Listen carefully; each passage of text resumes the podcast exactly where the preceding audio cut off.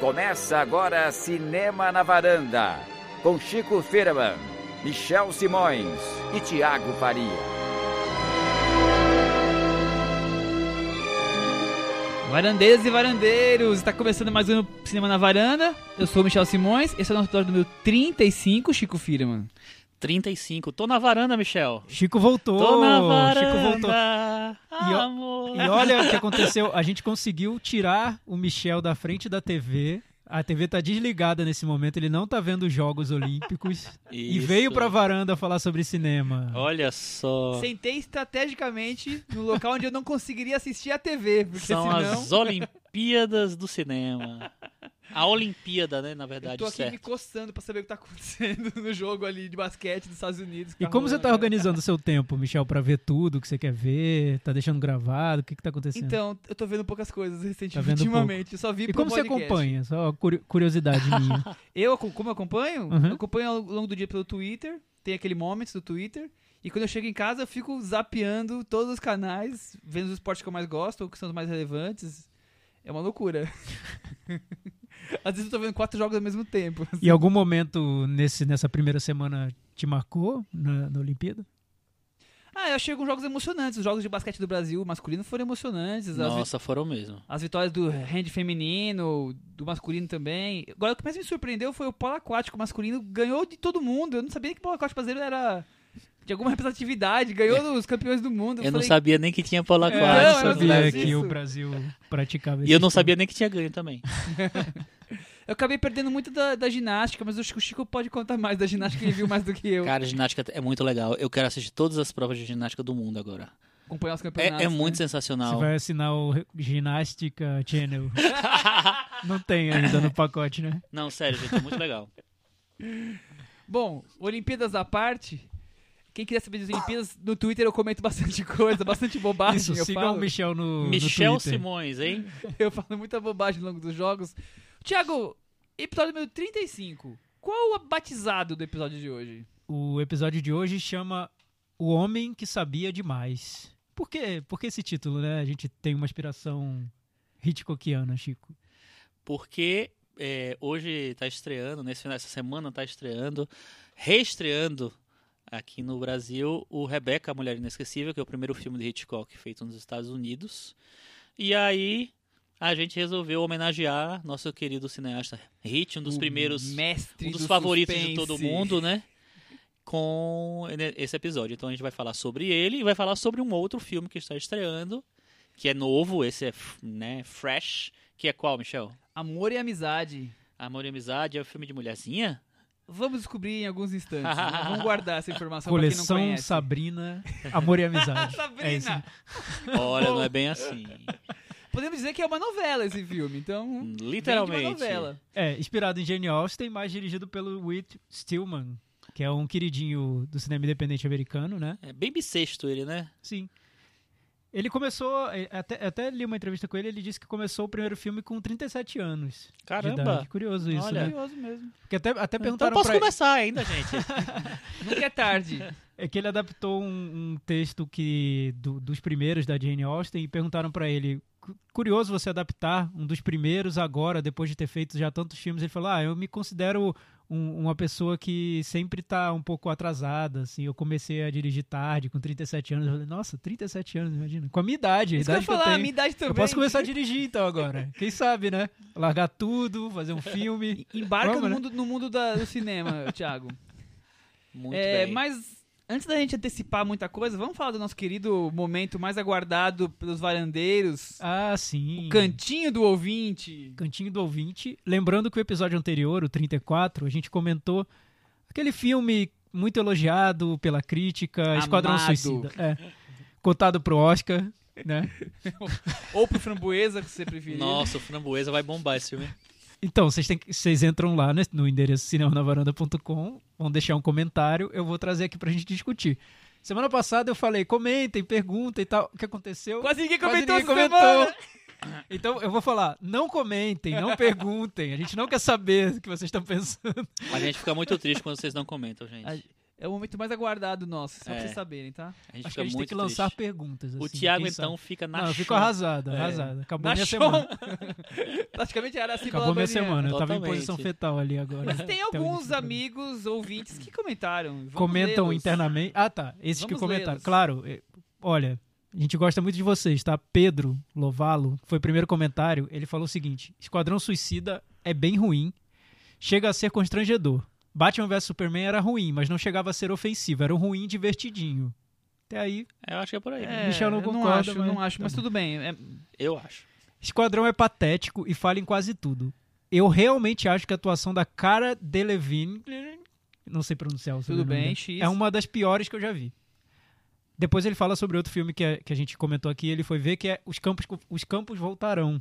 Ele foi por nossa causa, Do Hermano? Omi. Não sei se foi por nossa causa, mas ele diz que vocês comentaram algumas edições e só estreou hoje aqui no Rio de Janeiro. Ele é carioca. É, gostei, mas não tanto quanto vocês. Mas ele gostou do filme.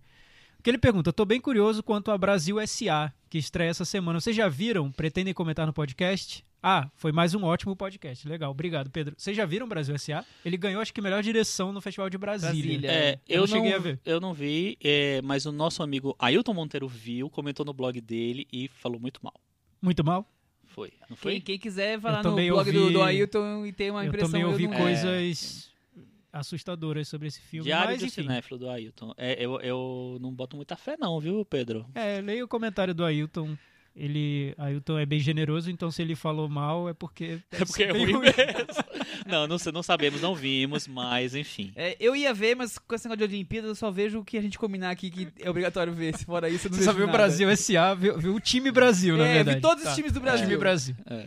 É, o Eduardo Roberto, que também sempre comenta aqui, falou o seguinte: Olá, olá pessoal, mais um ótimo podcast. Eu gosto como vocês tentam equilibrar entre blockbusters e filmes de menor visibilidade, como foi nesse episódio. Porque a gente falou sobre Esquadrão Suicida e também falamos sobre de onde. De, de longe de te longe observo. te observo, que é desde, desde Alá, né? Filme o venezuelano. filme venezuelano. É, espero que continuem nesse tom. O que vocês acham do termo filme de arte? Eu não gosto de usar, pois se o cinema é uma arte, filme de arte é redundante. Seja Transformers ou Cavalo de Turim, ambos são arte. E vocês, têm algo a dizer? Então, Chico, filme de arte. Peraí. Faz sentido falar em filme de arte?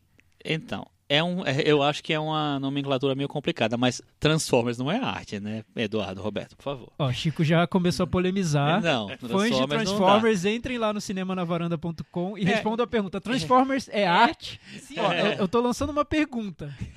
Pra não dizerem que a gente só deixou no ar, comentem, perguntem, ó. Transformers é arte? Enfim. É, não, mas eu, eu entendo. essa- eu também não acho que, que a expressão filme de arte é boa, não. Acho que é- ela é meio equivocada. E, mas é difícil arru- arrumar uma expressão. Eu acho que essa que expressão ficou conta, tão né? forte que a gente acaba, às vezes, caindo nela. Por mais É. que eu, eu me esforce em não usar. Eu prefiro sempre tentar usar circuito alternativo. Porque eu acho que o circuito não alternativo é aquele dos, dos grandes cinemas, de shopping center, do Cinemark, Severiano Ribeiro, essas coisas. Então eu tento usar circuito alternativo. Mas mesmo assim, eu não acho que também seja uma, um termo que represente É, isso. eu acho, eu acho que tem várias coisas. Filmes dá- menores também não é justo. Não, sei lá, filme independente ou um cinema. Hum, É, então, lá, Cinema independente. Ele É, é, independente termos- Estados Unidos, mas ele tem É- é estúdios na França que é, que tem, tem bancam, filmes que são é considerados complexo. filmes independentes com, com incentivo do governo. Ele é independente? É, então. Sabe, é difícil, difícil. dizer o que é. Isso Eu que lembro até-. Eu lembro até uma vez o, o, o Todd Solondz que falou isso, que ele falou que os, ele considerava o cineasta mais independente do mundo o George Lucas, porque ele é totalmente independente, ele faz o filme que ele quer, ele é o dono do estúdio dele. Agora não, porque agora a Disney acabou comprando a Lucasfilm, né? É, fora que o Jorge Lucas não vai fazer mais filme, né? Eu acho. né? Sim, mas é, mas na, é- antes dessa compra, ele realmente era um. Se tinha um diretor independente, era o Jorge Lucas, né? Não dependia É. de ninguém. É, acaba que os diretores independentes do Brasil, por exemplo, dependem de leis de incentivo, ao, ao, ao Lei Rouanet e tudo mais, é. Não dá pra fazer um filme com. Poucos têm dinheiro pra tirar do bolso e bancar um filme. Né? É, mas eu, eu acho que quando fala filme de arte, a gente entende, todo mundo entende o que, que ele está querendo falar, que é um cinema mais fora de circuito, não, não necessariamente fora de Um circuito, mas cinema fora, fora de de, mercado. Hollywood, digamos assim. É, mas acho que mesmo dentro de Hollywood tem filmes que são mais autorais. Eu acho que cinema autoral talvez seja uma, uma expressão mais legal pra usar. Mas por aí.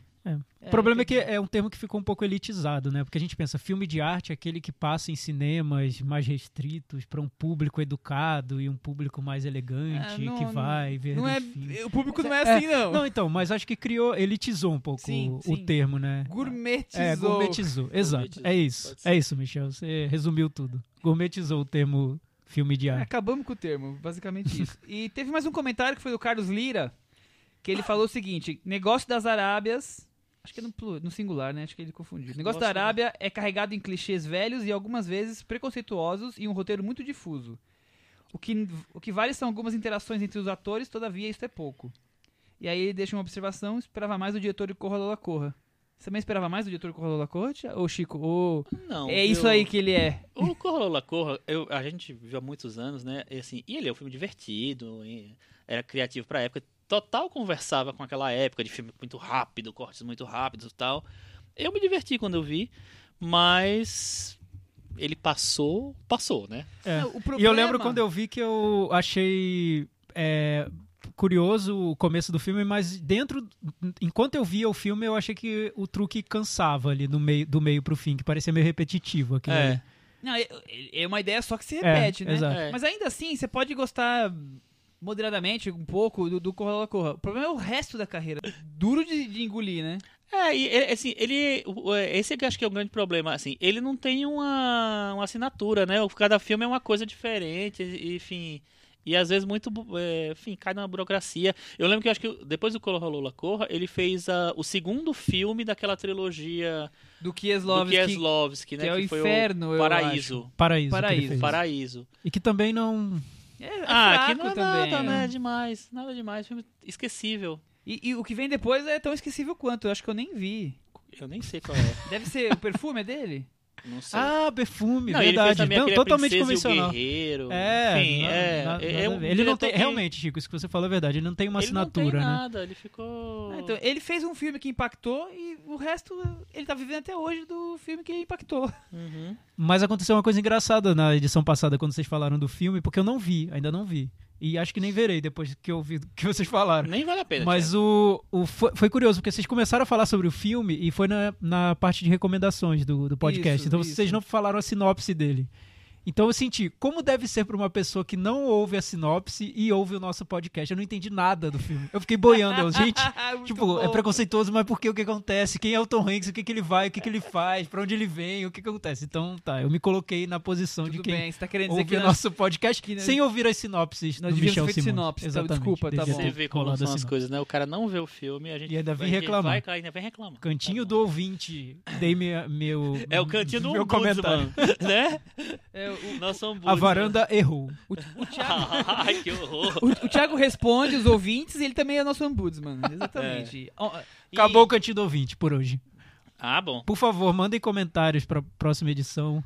Respondam essa pergunta: Transformers é arte? Vocês viram que tinha poucos, a gente, a gente esticou Essa é a boa, conversa dos cantinhos do vídeo pra Essa mostrar como a gente gosta. Ah, e o que vocês acham do termo filme de arte? Vale a pena usar? Faz algum sentido? Devia ser trocado? Trocado por que termo? Quem sabe eles dão uma ideia pra gente começar a usar, é, né? a gente usa outro termo. Eu vou usar cinema filme. autoral, já decidi. Cinema Sim, autoral. senhor. Sim, senhor. Michael Bay é autoral, Chico. É super Então, autoral. Muita é. gente acha, tá? Só pra você saber. É, tá bom. Quero distância dessas pessoas. Vamos então falar de amor e amizade. Amor e Amizade, primeiro filme da noite, né? Exatamente. É um filme que estreou em Sundance esse ano. É, do Whit, Sti- Whit Stillman. Whit Stillman. Que ele é um diretor de filmes alternativos ou filmes autorais, como gostaria o Chico de usar. É, ele é mesmo. é, do circuito aí, né, de cinema índio americano. Acho que talvez os filmes mais famosos dele sejam Últimos Embalos da Disco e Descobrindo o Amor. Não, acho que o Metropolitan é o mais Metropolitan É mais famoso ainda. É, é mais Metropolitan, famoso. Ele, ele- fez Barcelona também. famoso. Isso. O Metropolitan que chegou a concorrer ao Oscar de roteiro original, foi meio surpre- surpresa, surpresinha na época. O filme anterior dele, ele chegou a ser lançado no Brasil, Não. É o... que é o Damsels in In Distress, Distress. que Descobrindo é bem Amor. interessante. É o Descobrindo o o Amor. Eu não sim. assisti esse Eu é vi, o único que eu, eu, eu vi. acho muito bom. Eu acho até melhor que o Amor e a Amizade. E é, e é curioso porque, É com a Greta Gerwig, né? sim, é um filme num campus americano, como se fosse uma, uma comédia adolescente, mas os personagens dialogam como se estivessem num, num romance da Jane Austen. Ah, Isso é o é curioso do filme. Eu acho que é uma Então tendência do, do cinema dele, né? Exato, é. Que é um cinema muito de dia- Ele foi muito comparado ao Woody Allen quando ele começou, porque é um cinema de diálogos, de personagens, de muito blá blá blá. Sim. Então, e eu acho que isso tem tudo a ver. Bom, vamos começar então com a sinopse, antes que o Thiago ah, diga que tá Michel. entendendo qual é, nada. qual é a sinopse? Sinopse Sobre o que é o filme. Michel. Agora você que não viu o filme vai saber um pouquinho. Que, aliás, é um filme trama. que tem sido muito elogiado pela crítica. Tem, Aqui tem no sim. Brasil também. Século XVIII, A Bela Viúva Lady Susan, que é o nome do livro da Jane Austen, né? É, trama meticulosamente em meios da sociedade britânica seus casos amorosos e pretendentes a bons maridos, pra- tanto para ela quanto para sua filha. É isso. Acho que já deu pra ter uma ideia do que é o filme. O filme é, a- É a- um filme de época. adaptado de um, um- uma novela epistolar, Pistolar. escrito escrita pela Jane Austen que não foi publicado quando ela ela, ela tava viva. publicou. Foi lançado depois da morte dela. Não, eu li que ela publicou com, com homônimo. Homônimo Foi? não, desculpa. Como anônimo. É, eu não, não, não cheguei a ver que tinha publicado, na verdade. E que Enfim. depois, anos depois, foi publicado com o nome dela. É, é porque na, na verdade, assim, epistolar, para a pessoa entender, é quando ela é escrita em forma de cartas, né? E aí ela é, foi uma coisa meio que acho que foi acontecendo, né? E o Thiago deu a informação aí, né, que o que ela achava que era um pouco à frente da, da É, época acho dela. que os, os Austen maníacos, né? Tem uma seita de fãs de Jane Austen na internet, em vários lugares. Ah, tem teorias sobre, sobre esse livro e o porquê ela, ela deixou, ela não lançou na época.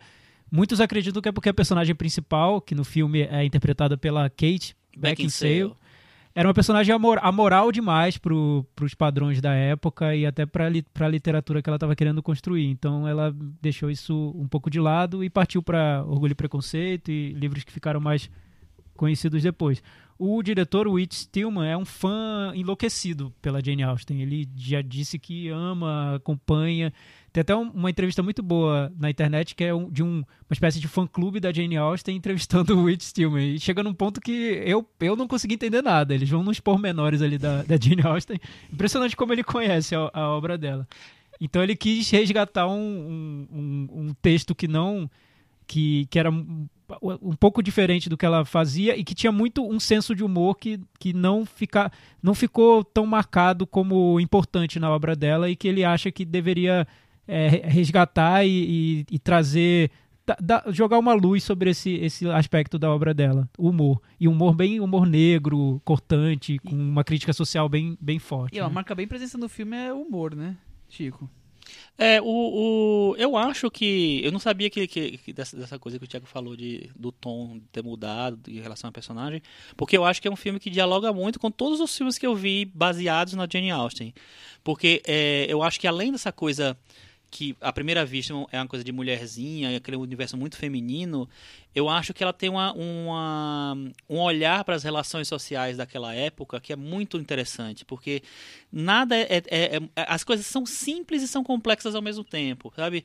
As, os- as estratégias dos personagens, eu tô falando assim, não só desse, desse, dessa novela, mas das outras, do Orgulho e Preconceito, do Razão e Sensibilidade, tem muitos pormenores ali que eu acho que é que quando a- a é, quando ela se dedica àquela, àquele negócio ali, ela revela coisas que hoje em dia a gente meio que, que deixa pra lá, porque o- no, no- universo dela aquilo, era, aquilo era- tomava muito. Aquilo É, era tinha- tinha uma- berrante e agora é mais É, comum. Não, e, e hoje em dia eu acho que tem tanta coisa a mais, tantos elementos a mais nas nossas vidas, que é, certas coisas ficaram esquecidas mesmo. Então, lá tinha coisa, é, essa história de casar um- uma filha, né, encontrar um marido para uma filha, era um, era um negócio tão, era uma estratégia, era um negócio tão sensacional assim. Era um jogo xadrez, né? É, que eu acho que a Jane Austen sabia fazer muito bem, costurar muito bem isso. Assim, eu gosto bastante das coisas que eu, que eu vi. Eu nunca li nenhum, nada dela, mas eu gosto bastante das adaptações. e É, eu acho que esse filme, eu acho que tem essa coisa fina, assim, como você falou, tem um humor fino que é muito legal, uma, uma moralidade dos personagens que eu acho que funcionou muito bem pra mim.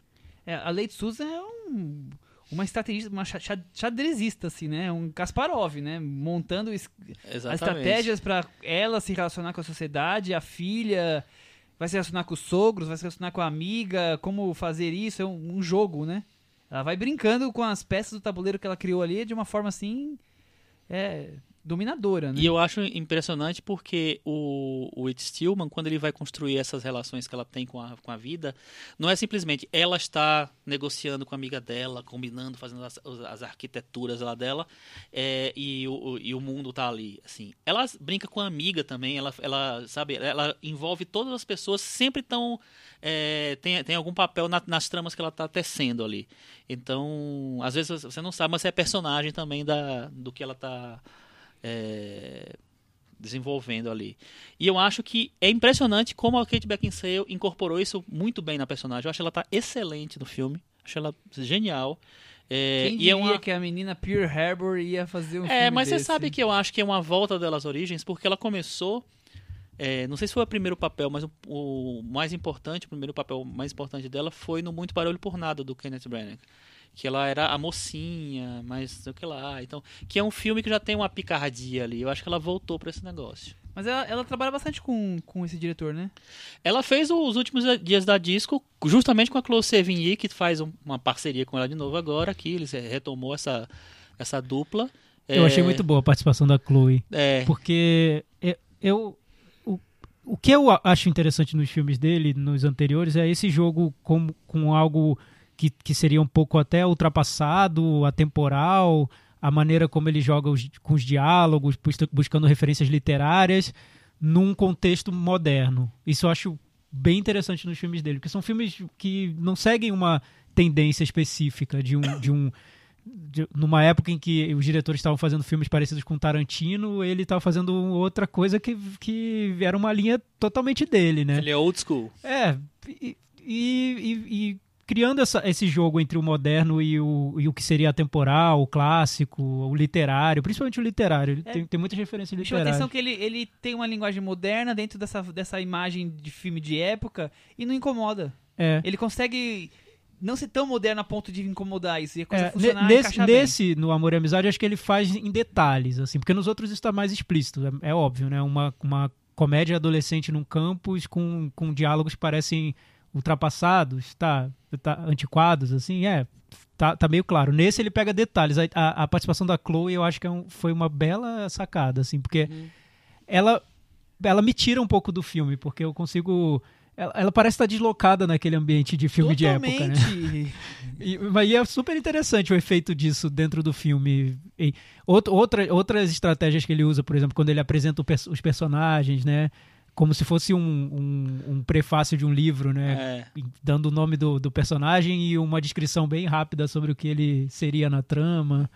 É, como às vezes ele destaca o texto do, da, da Jane Austen na, Aham. na tela, escrito Isso. na tela. Isso eu achei legal porque é uma maneira de deixar uma coisa mais, ao mesmo tempo, mais leve, mais moderna e mais clássica também. Trazer É, um pouco a literatura é. pra dentro do filme, né? É, porque você ne- negocia o tempo inteiro com, a, com o original, e, mas você dá um, uma, um frescor pro negócio, assim. Isso eu achei bem legal. Uma outra coisa que eu achei interessante no filme foi como ele tem cortes muito rápidos, assim. Estamos aqui, é uma cena, a gente conversando aqui, de repente acabou o diálogo, ele corta, vai para uma trilha sonora, trum, como se tivesse acabado um ato de uma peça, e aí retoma o, o negócio mais pra frente, às vezes até dando umas elipses, assim, sem, sem é, mostrar todas as cenas que ele tá descrevendo que ajudam a contar a história.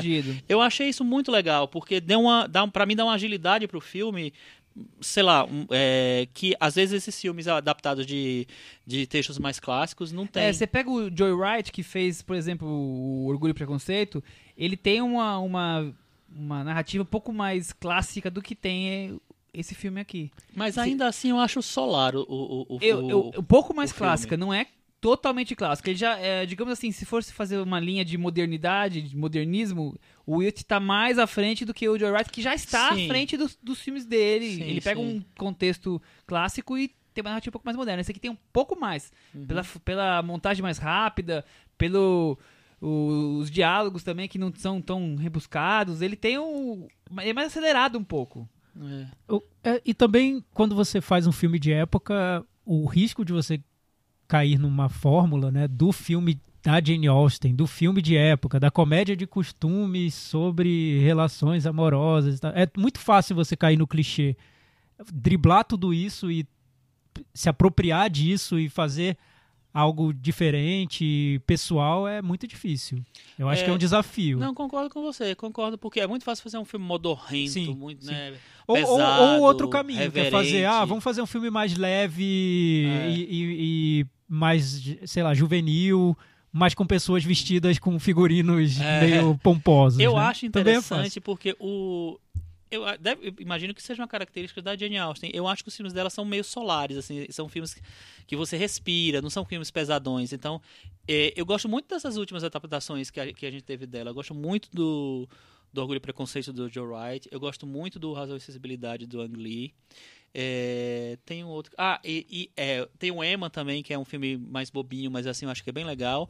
E tem a adaptação mais louca, a adaptação mais louca, que é As Patricinhas de Beverly Hills, que é baseado sim. no Emma, que é, É. da Amy Heckerling, que é super legal o filme. É, as muito- Patricinhas de Beverly Hills eu- é, é- é a que eu mais gosto, assim, de Uhum. comparando. Porque é- o, o Orgulho e Preconceito e o Razão e Sensibilidade, eu acho que são bons filmes, assim, eu gosto deles, é, agradáveis, só que eu acho que param um pouco, tem um limite ali pro, pro que eles tentam fazer. Eu gosto tanto do Preconceito, eu acho tão gostoso. É, Eu também. eu, Eu, acho, acho que é- agradável. eu gosto quando a câmera valsa com a música, É. assim, Eu acho entra, eu acho demais. demais Eu. É. eu não consigo ver muito além, eu gosto, acho Não, ok. mas também, não acho maravilhoso, né? Eu E- gosto. Esse filme me deu vontade de ver os as de novo as, as outras adaptações dela, porque eu, ach, eu achei, achei muito renovador. Eu gostei muito desse filme novo. Achei muito bom.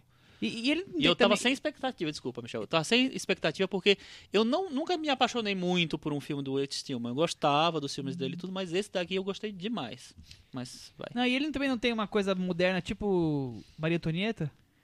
Claro acho, que a que Maria não chega, Antonieta... acho que não Então, chega a não Maria chega Antonieta. tanto. É, ela, vai, É. ela vai mais um degrau ela acima vai um pouco. né? Eu não sei, acho que o caminho dele é, é diferente. É, ele tem. é, o que, eu noto que ele, ele se importa muito com a linguagem, assim, com a forma como os personagens se comunicam, como, o- o- como a- são as construções da- das frases, dos diálogos. Isso para ele é, é, é, é muito interessante e ele leva isso pro filme, o filme inteiro. Para Sofia Coppola, eu não, acho que não. Não, acho que é outro caminho. Também É, acho que não. acho que ela tá interessada em Eu outra acho- coisa. acho que o coração do filme dele é o diálogo. coisas. É, O coração do filme dele é o diálogo. E eu acho que E aí- outra pergunta, vocês não acham que a ironia, como é usada no filme, acaba soando como uma leveza que o filme não tem? De tão irônico, assim, eu achei isso. Eu achei que a ironia, ela fica... É, eu, que- eu até queria saber, Michel, que. Michel, você, o que, que você achou do filme? Eu gosto. Ponto. Não, não, não tenho esse fanatismo todo como Mas eu tô assim, sentindo. você, você no, no Orgulho e Preconceito, você foi levado eu pelo gosto mais do filme Orgulho e Preconceito e achou que- um filme agradável. filme, é. Nesse, nesse, qual foi sua sensação? Você achou um filme que te, te deixou distante? Não, não me deixou distante porque é, eu achei interessante a, a, a, coisa de colocar uma mulher naquela época que não era assim a, a pessoa que dominava tudo, era sempre o homem, né? E ela domina das cartas pra, pra, pra todo mundo que se envolve na sociedade dela. Quer dizer, ela, ela desemba- embaralha, desembaralha, bate, conta o morto, ela faz tudo no jogo. Ela Essa é domina. uma característica da, da Jane, Jane Austen, Austen, né? mas acho que Assim, talvez esse texto seja talvez mais forte Mais do que ácido outros. tal. É, Eu tava vendo assim. aqui, realmente não foi publicado, não. Não É- foi é- é publicado, né? publicado depois. E Então, eu acho que minha- talvez, talvez ela a tenha escrito... tá- é- é o, ruim. o próprio nome do, do, do livro é, foi. da- o livro não tinha nome. É, então esse nome foi dado depois da morte dela. Aham. Muitos fãs da Jane Austen detestam o nome, inclusive o, o, o, o Whit Stillman. Por, Por, isso, que ele mudou. mudou pra Amor e Amizade. Porque, e Aham. Amor e Amizade é um nome de um texto muito anterior da, da Jane Austen, de um conto, eu acho, que Ah, ela é? escreveu. E ele usou isso porque ele falou que tem. É, é, é mais sonoro. É um título que ele achava. Ele acha que a Jane Austen gostaria mais do que o título que colocaram no, Tipo, no orgulho, texto dela. preconceito, razão e Ex- sensibilidade, né? E aí, até uma especialista em Jane Austen falou pra ele numa entrevista que eu li, falou assim: "Mas você tá fazendo um desserviço, porque agora quando a gente for ensinar para os alunos sobre o livro Conto, Amor e Amizade, eles vão responder com O a trama do seu filme, porque os Aham. alunos não vão ler o livro, eles vão ver o filme pra responder as Vai provas. atrapalhar tudo. É, vai e atrapalhar tudo, é- enfim. são- são os Fez um puristas, desserviço né? para as professoras de literatura. É, Michel, sobre o filme, né? Eu eu entendo um pouco o que você está dizendo. Não sei se a, se a sensação foi, foi parecida. Para mim, é, eu achei um pouco calculado demais o filme. É, esse é o ponto. É, eu entendo tudo que ele quer fazer, onde ele quer chegar. É, gosto muito das, das experimentações dele, Mas, é, num certo ponto no filme, eu não sei se, é um- se isso vem da trama original ou se é, o- se é a criação dele, as artimanhas da, da personagem começaram a me parecer muito. é, sempre. se- As sempre se- exatas, Se perfeitinhas encaixam demais. é, exato. lado dela. É, e isso foi, foi me cansando um pouco no filme. Fica foi me fugaz, distanciando do assim, filme. é. É. Nossa, mas eu adorei. Mas acho que com você é a maioria. Assim, Sim, essa sim, sua é opinião verdade. da maioria. As pessoas estão gostando Ah, muito do não filme. sei se é tão maioria, Nossa, a crítica não. lá fora a e aqui crítica, gostou sim. muito do filme mesmo. É, né? Talvez. Eu prefiro os outros filmes dele. Principalmente o anterior, eu adorei, achei muito bom. O Damsels in Distress. É, que é conhecido como Descobrindo o Amor. Se foi Descobrindo o Amor, que Foi nome, né? lançado em DVD, se passou em algum festival. Eu achei na, no Então Google vejam, português vejam o o filme anterior dele, eu eu, ser muito orgulho e sensibilidade. bom. Nesse eu não sei, eu acho que ele tá tão em casa nesse filme, porque é, tudo que ele... É, é o é o universo que ele mais Domina. domina. Não sei, eu sinto falta um pouco desse choque que eu vejo nos filmes dele, entre o que ele tá mostrando da imagem e, e os diálogos. Isso eu acho tão interessante nesse filme, não tem tanto assim. É, também- É, tu- é mais sutil, eu acho. Talvez mais sofisticado do que eu consiga absorver. É pro Chico. O Chico conseguiu. é porque eu sou mais velho. Vamos pro Metavaranda? Vamos. E aí, Chico, você que Oito. esteve ausente, já nem deixou falar, já foi direto. É isso que vale. Oito. Oito. Eu vou dar nota 7. Sete. Eu vou dar nota seis. Com isso, ele ficou com 70. Nossa, tá muito bem. Uma nota super Ele boa tá no nosso sofá. Ele tá no sofá Não, da ele, tá, varanda. ali- ele tá ali assistindo Olimpíadas, agora que nós não estamos Ele vendo. tá lá vendo a Olimpíada, vendo a prova de Comendo- natação, comendo caçando Pokémon. queijo. É, tá, tá super bem na nossa varanda. Ele empatou Ent- com o Spotlight, Olha. por exemplo. Nossa, então levaria o Oscar esse ano. ah, eu se fosse votar, votaria total nele. E com a bruxa também ele empatou. Olha, bom. Pra vocês tá saberem. É, encerramos a estreia da semana. A única estreia que a gente achou destacável. E vamos falar então agora de Alfred Hitchcock. Meu Deus o do céu. homem que sabia Cris, demais. trilha O pro homem, Alfred o Hitchcock, mito. por favor, que ele merece.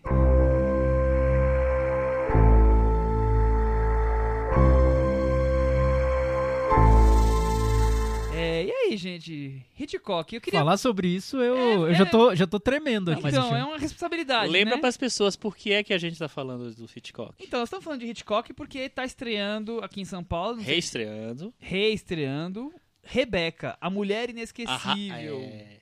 Filme de 1940. Eu ia falar Rainha Inesquecível. Ia, ia, ia trollar o Michel. e acabar comigo. Nossa, né? que loucura minha, meu Deus. Bom, um filme de 1940 da, da- já era fase americana? É o Primeiro primeiro filme. filme. da fase americana. Primeiro filme da fase americana. É, e como ele tá reestreando no cinema, quem não viu tem a oportunidade de vê-lo. A gente achou bater um papinho rápido sobre Rebeca e um papinho rápido sobre Hitchcock, fazer um top 5, que a gente não gosta de fazer top 5 aqui, Não né? gosta. Então a gente achou que valia a pena. Querem começar com Rebeca ou com a carreira do moço? Fala do Rebeca, né? E depois a gente vai pro Então Hitchcock. vamos de sinopse, né? Vamos lá. Jovem humilde, se casa com um rico, nobre inglês. Peraí. Vol- Volta, volta do começo que eu vou fazer umas intervenções. Então vamos lá. Jovem humilde. Joan Fontaine. Tá entre parênteses aqui no Ele adivinhou. Se casa com um rico nobre inglês Laurence Olivier. que ainda não superou a morte de sua esposa Ninguém. anterior. Ninguém. Não aparece Não jamais. aparece. E agora, e agora vive entre ela vive entre a sufocante lembrança da ele vive entre a sufocante lembrança da falecida e surpreendentes segredos que a nova esposa passa a descobrir. Tcharam! Nossa. Mas você não falou da personagem mais importante do filme. A, a Eu empregada. não coloquei na sinopse, mas eu deixei Que ela é sensacional.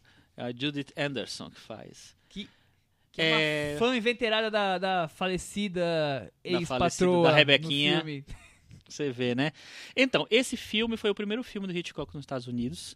Ele foi chamado por- é, porque ele fazia muito sucesso com, nos anos 30, né? Na Inglaterra, com os 35 degraus, com a dama. A dama o quê mesmo? Aquele lá do, do trem. A dama oculta. Oculta.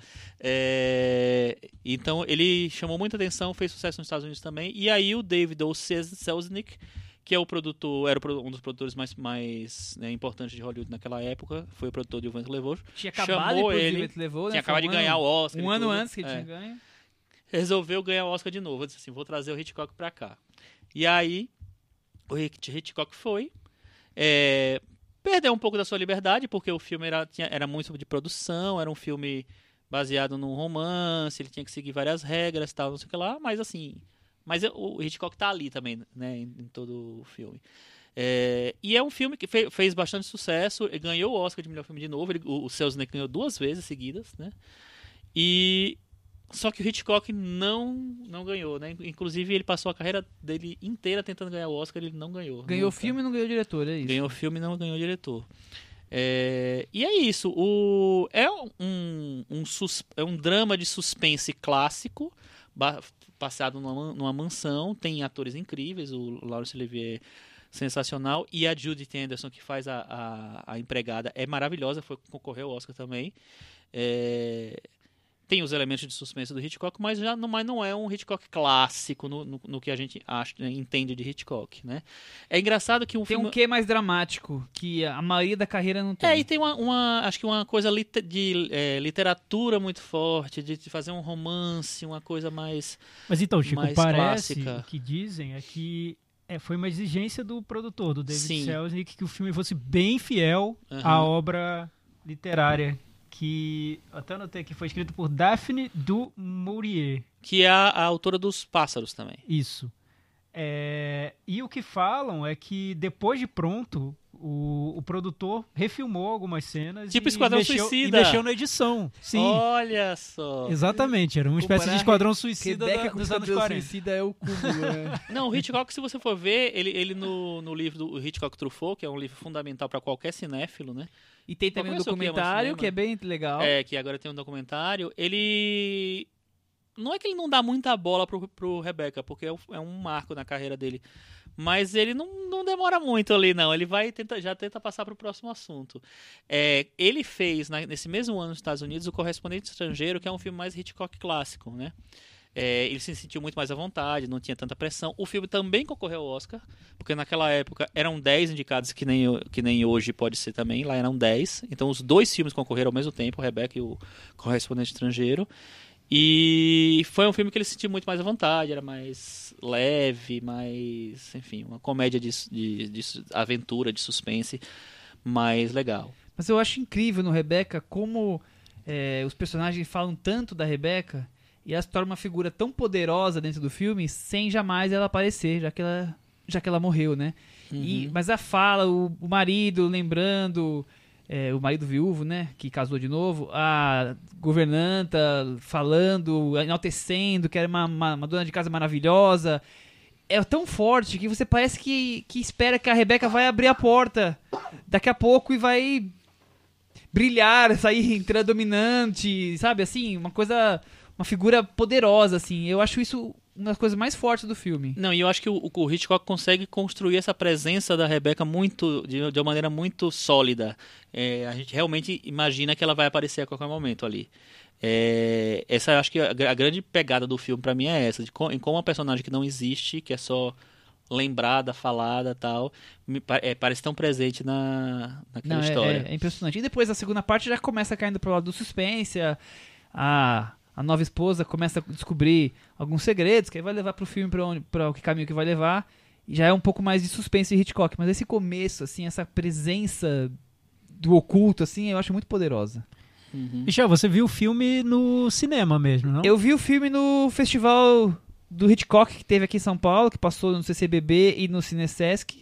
Teve um mês aí, junho ou julho de 2011, que foi uma febre aqui em São Paulo, filas e mais Nossa, filas pro filme do Hitchcock. Eu vi muito. Eu vi e revi muitos Hitchcocks. É. Eu lembro que teve uma semana que teve Hitchcock e Paul McCartney ao mesmo tempo. Foi, Nossa. foi a, semana, a melhor semana para se viver em São Paulo. Essa é a melhor semana do mundo. Exatamente. Então eu, eu vi no, no cinema. Vocês viram Bom. como? Eu não consegui ver Rebeca no cinema. Eu vi, eu acompanhei um pouco dessa mostra do Hitchcock. Eu vi o Janela Indiscreta, de Esquema para Matar. Viu juntos esses daí no Cine Sesc. Alguns outros também. Vi uns bem antigos dele no CCBB. É, tem um que chama Jovens e. esqueci o que. É... Mas que é super curioso, que é bem diferente do, do tom dos, dos outros filmes dele. Tem uma leveza que, que não tem muito no, nesses primeiros filmes. É, mas o Rebecca eu vi há muito tempo, quando eu era adolescente. Eu não revi desde então. Mas eu também fiquei muito impressionado com a maneira como ele constrói essa ausência, né? De, de uma personagem tá fora do filme, mas que ao mesmo tempo move Tá- tudo, move a trama, né? Move- domina É. todos os personagens. Pois é. E, mas o Hitchcock foi, é, foi um. Geralmente o Hitchcock é um dos cineastas fundamentais, assim, bases na carreira. Na carreira é ótimo, né? Na cinefilia de qualquer um. de todo mundo. E como foi com vocês? Vocês se interessaram desde o começo por Hitchcock? Como é que começou? Assim, eu sempre, desde criança, ouvi falar de Hitchcock, por mais que eu não lembro de ter visto o filme dele quando era criança. Devo ter visto, mas eu não lembro. Talvez os pássaros, mas eu não, não lembro, não. Mas sempre foi aquela coisa, nossa, ele é o mestre de suspense, o Hitchcock, aquela cena que você conhece do Psicose. Quem, quem não viu essa cena mil vezes quando é criança, né? Então, assim, sempre ele me despertou mais interesse, mas eu demorei, talvez, pra assistir. Eu não, eu não lembro mesmo de criança ver um filme inteiro do Hitchcock, talvez pedacinhos, passava, sei lá, no Super Cine. Eu vi muitos filmes na coisa assim. televisão. Muitos. É, eu vi, eu comecei a, acho que o primeiro filme do Hitchcock eu tinha uns 10, 11 anos de idade. Era uma época que eu deixava filme gravando no videocassete. Eu também. Deixava a fita gravando e no dia seguinte eu ia descobrir o que ela gravou de madrugada. Aí geralmente trazia a fita trazia Mas o- você não via no jornal antes? fita, não, a fada da fita VHS trazia filmes do Hitchcock pra Que mim. coisa na maravilhosa. madrugada, né? Eu deixava lá naquela velocidade mais lenta que gravava 6 horas, Seis horas. então SL- gravava SLP. SLP. Eu, eu deixava E ela gravava. É. Então eu vi, assim, acho que o primeiro filme dele que eu vi foi Festim Diabólico, que gravou de um corujão da vida. E eu achei tão maravilhoso, porque acho que o corujão exibiu direto, sem intervalo, pra, Eu, pra, é, pra ter essa- manter a, a a essência da- do filme, Foi né? que ano mais ou menos isso, você lembra? Ah, não lembro, Chico. Porque tem, lembro. tinha uma época que existia depois do Fantástico, depois o Fantástico tinha outra coisa, tinha um placar eletrônico e depois tinha uma sessão chamada Maior. Não.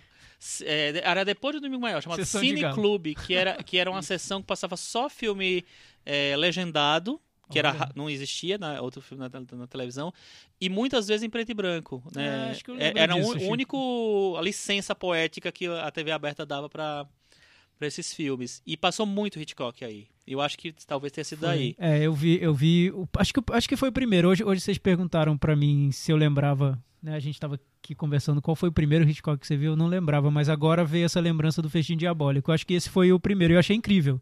Falei, Nossa, é- era tão diferente de tudo que eu, que eu via, na né? época, parecia tão moderno, né? Eu falei, gente, os filmes que eu vejo são, são muito convencionais perto disso que ele fez, né?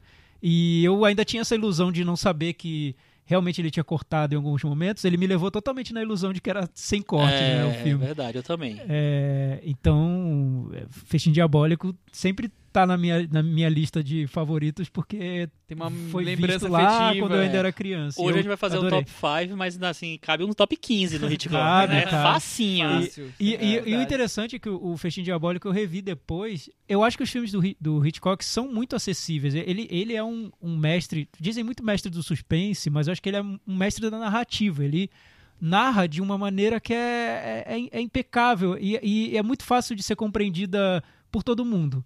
Sim. Ele consegue atrair criança, Exato. adulto, de, de um crítico super culto e com uma bagagem enorme a uma pessoa que não- nem se interessa por cinema e vai ficar vidrada naquela trama até o fim. Porque ele, é, ele, é, um- ele sabe muito como construir narrativas. Eu acho que esse é um dos legados do, do Hitchcock, mais do que o suspense em si, né? É, não, e eu acho que, que essa era a, premi- a premissa dele, era essa, é se comunicar com o público. Uhum. Eu lembro de vários, várias, vários trechos do Hitchcock Truffaut, vou ficar falando várias vezes desse livro, porque vale a pena muito todo mundo ler, provavelmente várias pessoas já, ver, já leram, mas é demais. Porque ele analisa, eles, o, o, o Truffaut analisa Pra quem não filme sabe, é uma, é uma entrevista do Truffaut. São várias, né, entrevistas. É, Várias vezes eles, se encontraram, acho que quatro, cinco vezes, e Uhum. o Truffaut fez uma entrevista com o Hitchcock, passando a carreira inteira do Hitchcock a, a limpo, filme a filme, tem comentários no livro. E Uhum. o documentário que saiu é, faz. Usa, usa um pouco de- das imagens e de gravações que tem dessa entrevista, com mais entrevistas com outras pessoas, diretores famosos, que, que enriquecem essa, esse papo. Mas o livro mesmo, basicamente, é isso, certo, Chico? Certo. Não, e aí o que acontece? Nessas conversas que ele faz, ele, que, eles, que eles têm, eles analisam é, filme a filme, né, cronologicamente, e aí o Hitchcock fala, é, ele fala assim, ah, e no filme tal você fez isso, ele fala, não, mas não funcionou. Não funcionou, porque se eu tivesse feito daquele jeito, aí as pessoas iam entender tarará, tarará. Mas, cara, ele tinha uma visão muito clínica do que ele estava, do que ele estava fazendo, do que funcionava, do que não funcionava, de, co- de como é, construir determinada cena. Por exemplo, tem um filme dele que ele. é, Vou dar um spoiler, né? Acho que do Hitchcock pode dar um É, spoiler, já né? passou, Pode, já já passou passou. no Domingo É, Maior. eu, se eu não me engano, é. Assassinato, um filme de 1930 ou ou 30 e poucos, que é, tem, um- tem um menininho que morre numa explosão, hum, tipo, de um ônibus, uma coisa meio terrorista, uma coisa assim. E aí ele fala que foi um erro é, terrível fazer aquela cena, que as pessoas... é, imagina, você está acompanhando o espectador, ele tentando analisar o espectador. É, o, espectador está tá acompanhando uma criancinha pegando um ônibus, andando não sei o que lá, entrando, fazendo não sei o que lá, e aí você explode o negócio e mata a criança. Então, é, ele falou assim, foi terrível, ninguém me perdoou, nem eu me perdoei, entendeu? É, e ele, então, ele, ele tinha essa visão muito clínica e muito, muito... E isso, Chico, eu acho que é impressionante na trajetória dele. Lendo o livro, você vê isso. Como existia um jogo entre ele e a plateia. Essa plateia, entidade, a plateia, que não é. Nem dá, nem dá pra saber exatamente. Não é uma pessoa individual, assim, mas. Como a plateia vai encarar essa. Vai, vai ver essa cena? Ela viu do jeito como eu imaginava? Ela viu de outro jeito? Eu consegui resolver? Eu não consegui? Ele, ele vivia esse jogo. Filme é Exatamente. filme, né? Essa preocupação do- de como trabalhar pra Então, plateia. mas né? Não só, mas não só, mas não só a preocupação de dar o que a pessoa quer, mas de testar esse limite da plateia, até onde vai, o que eu consigo fazer, errei, não errei, vou tentar de outra maneira. Psicose, eu acho que é um dos melhores exemplos, né? Você criar uma expectativa em relação a personagem e descartar essa personagem do no meio A da trama com 20 e esperar filme. ver o que, o que a plateia vai achar. Qual vai, ser- qual vai ser a reação? Eu consigo dominar a plateia? Até que ponto eu levo isso? Então, ele tinha uma Inclusive- relação intensa com o público que é, é única, assim. Eu não, É. não vi outros diretores. E, inclusive, o, o- no, no Psicose, a campanha de divulgação do filme, ela pedia para não contar o final do filme. Eu acho que foi a primeira vez que É, fizeram isso Não sei no se cinema. foi a primeira, mas foi bem mas foi, marcante. foi uma né? das mais Aham. clássicas. E, e tem- tinha tudo a ver, porque para ele o grande mistério, a grande, grande, grande coisa era manter o mistério pro espectador. Então, para que você vai estragar aquilo? É, Porque o filme dele, ele trabalha com impacto, né? É o espetáculo, né? é o, é o Se espetáculo. existe o A pessoa espetáculo, exatamente. sabe, vai- perdeu o impacto, né? Não, e aí, Per- perdeu grande parte da graça. Como isso vai mexer com o espectador? Essa é a preocupação fundamental dele. Eu acho incrível o cara assim que tinha essa visão. E, eu- e além de tudo que a gente está falando, eu acho que o Hitchcock foi o primeiro grande cineasta pop. Porque ele soube se vender como uma marca. Você vê, os outros grandes cineastas da época, eles não eram pop, assim. Ninguém, ninguém na época, ah, eu conheço o John Ford, eu conheço não sei quem. A pessoa conhecia o Hitchcock. Era como Spielberg hoje, Hoje. Ou, ou até um tempo atrás, sei lá. Hoje em dia, os, os diretores têm uma noção mais de, Chico, mas a de gente coisa. é, também tem que lembrar até o interesse do Truffaut pela obra do Hitch- Hitchcock vem um pouco desse da maneira como ele era incompreendido por um bom tempo na carreira dele. né? Ele era visto como um tempo. cineasta popularesco, né? Ele, Popularesco. ele não era visto como um cinema de arte, como respeito, cinema né? sério. cinema de É. alternativo, E e foi- Autoral. é, autoral. E, e- e quando chegou essa geração da, da novela Vague e falou, não, gente, esse cinema dele é o, é o que é o cinema Esse autoral no é o nosso ponto de cinema, vista. Porque, esse é porque cinema. é, um, é, é um diretor que trabalha com elementos totalmente cinematográficos, né? Ele não faz um filme 100% escorado numa obra literária, numa peça, numa outra arte. É o cinema. Tá sempre ele, criando, é, é, ele, usando bu- a ele busca cinema. elementos cinematográficos para criar o espetáculo dele. Então, para a geração da novela Vague, o Hitchcock virou o exemplo máximo do que seria o, o autor, né? o cineasta, o autor. Mas justamente um, um cineasta que era visto como popularesco por boa parte da crítica da É, época. o E que diretor que- de blockbuster. Exato. E o que você acha dessa- relação que ele tinha de, de se vender? Ele, por exemplo, ele apresentava os trailers no cinema, ele aparecia na- na- nas cenas, não só os cameos que ele faz, mas assim. Eu é, acho que fazia parte do TV. show. Então, não é demais isso? Não é meio Silvio Santos? Alguma Não, coisa eu, assim? eu acho que ele adorava fazer isso. Eu acho que ele adorava ser um personagem, ele adorava essa mística que tinha em torno dele, e ele usava muito bem isso em benefício próprio, e eu acho sensacional do jeito que ele fazia. É, é- mas assim, você comparou bem com o Silvio Santos, porque o Silvio Santos, ele, fa- ele adora fazer isso, e ele sabe muito, Muito bem bem usar. como fazer. É, e assim, e, é, eu acho que assim, esse tipo de comportamento, esse tipo de coisa, só, só em determinadas pessoas vai funcionar. E nele Você tem que ser um bom comunicador. Mas, mas, mas, mas não- olhando agora, até, até o Rebeca, foi, foi interessante ele ter estreado, reestreado agora, porque é um bom exemplo, que foi um filme que teve uma interferência de produtor. Não pode ser visto também como até um mecanismo de defesa de um diretor querendo ter o, con- o controle da obra dele numa época em que os estúdios tinham um domínio quase total do, do cinema. A gente está falando de uma Hollywood antes de- desse, desse, desse domínio dos autores, né? Que veio mais nos anos 60 É, e 70. É época dos estúdios. o- Dos o estúdios. Big Six dominava. Então, né? o, o Hitchcock era, se tornou uma, uma grife, né? Uma marca tão forte que as pessoas queriam ver filmes do Hitchcock. E não Exatamente. filmes mexidos pelo produtor do Exato. Hitchcock. Não, entendeu? não, e as pessoas, né, nem... não sabia porque- quem é produtor. É, o- né? o- porque muitas vezes o produtor estava em primeiro plano, né? Mas assim, o Sim. Hitchcock ele ajuda, ele que eu acho que na verdade que lança o diretor como uma figura central. Sim. E aí, é, eu acho que essa, essa coisa de ele virar uma assinatura, ele virar um- um- uma marca tal, essa coisa de, aparecer, de fazer as cameos no- nos filmes dele, em todo, quase todos os filmes dele ele aparece, ele faz uma ponta, as pessoas ficavam vidradas em, em, em ver, "Não, cadê, cadê o Hitchcock? Vai aparecer em que, em que cena, né? É, É, porque era um acontecimento, né? era Quer um dizer, acontecimento. Você já esperava, imagino eu, já esperava o trailer, como é que ele ia apresentar, porque ele ia aparecer de alguma forma. Você Uhum. viu o filme já procurando ele no começo, se ele ia aparecer ou não.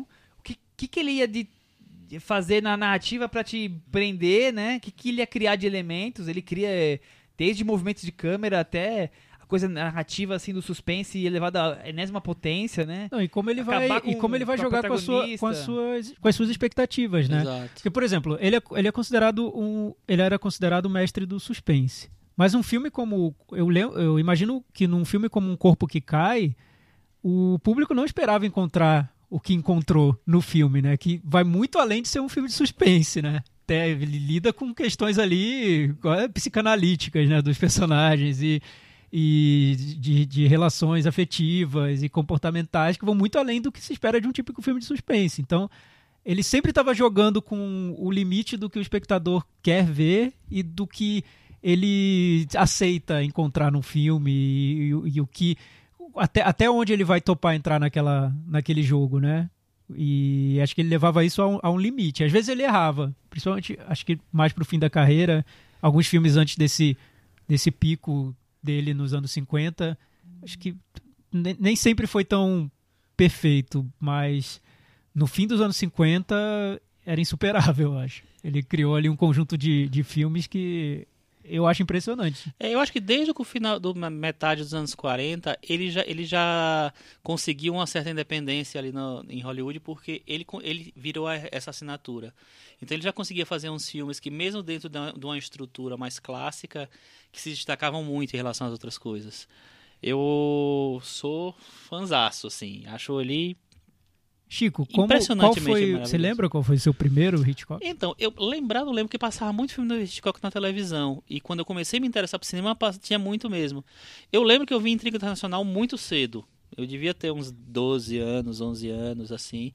E ele passava de vez em quando, porque é um filme mais leve, tinha várias coisas, né? Tinha um Cary Grant e tal. Avião, perseguição. Isso, e aí ele passava muito. O... Mas nessa sessão que eu falei, da, do Cine Clube, que era da, na Globo, eu vi Pacto Sinistro, eu vi Festim Diabólico, eu vi é, Janela Indiscreta, eu vi Um Corpo que Cai. Essa, essa sessão era, era maravilhosa, era o bálsamo, assim, do, de, Eu lembro noven- que eu vi de Pacto- 93. Eu, eu vi Pacto Sinistro também nessa sessão. né? E era legal porque era legendado, sabe? Então era muito. Era, era uma coisa raríssima de você conseguir na, Era na tudo dublado televisão. naquela época, né? E imagina, naquela eh, foi a época que eu comecei a me interessar por cinema. As loca... Eu morava em Maceió, Maceió não tinha tantas locadoras assim, e, não, e o mercado de VHS não era tão cheio de, de opções. Então você tinha os principais, os principais, vamos dizer assim, filmes do Hitchcock, mas não tinha todos. Você tinha Os Pássaros, você tinha o Janela Discreta, Um Corpo que Cai e tal, mas e não, é- não era tanto. Não tinha tantas opções. E aí eu comecei a ver vários filmes ali. Então, pra mim foi encantador, assim, foi deslumbrante. E eu acho que o, o Hitchcock encanta muito em várias em vários aspectos, né? Você se envolve porque ele realmente sabe fazer um filme para você se envolver. É, você você vê o como ele constrói as cenas.